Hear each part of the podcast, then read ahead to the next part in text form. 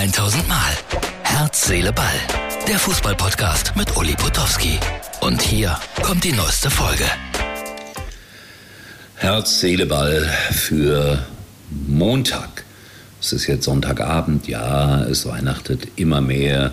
Ich werde immer romantischer. Ich mag sowas. Manch einer wird sagen, oh, wie kitschig. Nein, ich, ich mag das. Vor allen Dingen, wenn Kinder sich auf Weihnachten freuen oder wenn Leute sich besinnen auf friedliche Stunden und den Fernseher vielleicht mal auslassen und stattdessen die zweite Kerze anmachen. Ich war mal vor einigen Jahren in Südafrika, weil ich da recherchiert habe für ein Buch und äh, da wohnten 17 Leute in einer kleinen Hütte, vielleicht 60 Quadratmeter, vielleicht 70, vielleicht 80 Quadratmeter groß.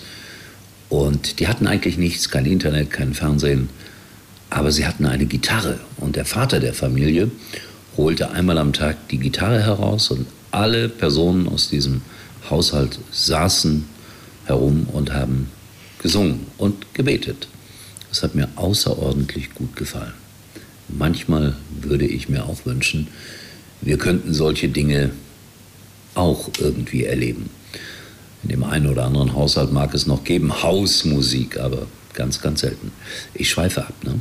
Ja, heute Abend wäre so eine gute Gelegenheit für mich, weil ähm, England spielt noch, aber ich habe keinen Magenta TV. Das ist schon komisch.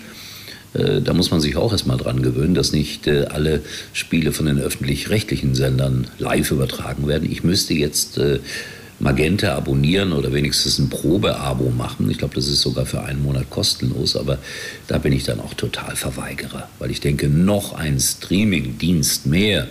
Nein, das muss doch nicht sein.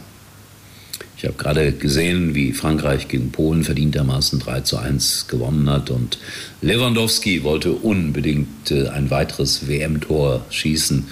Und ich glaube, wenn er ihn noch dreimal hätte wiederholen lassen, der Schiedsrichter, wenn Lewandowski beispielsweise dreimal verschossen hätte, er hätte immer wieder aufs Neue geschossen. Also das, das spricht ja auch für den Ehrgeiz und es war ja auch völlig egal.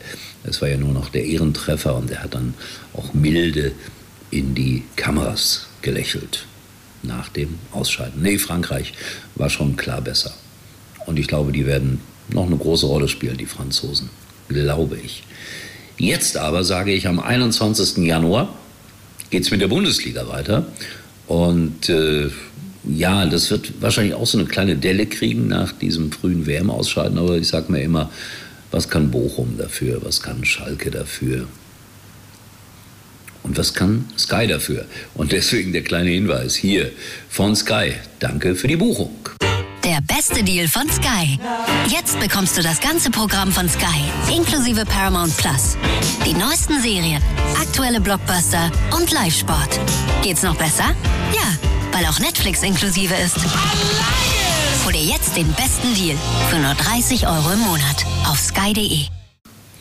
So, bitte, wer Fußball sehen will aus der ersten und zweiten Liga, der kommt dann auch an Sky nicht vorbei. Ich muss mich ein bisschen revidieren. Gestern, was habe ich gesagt, Grevenbroich.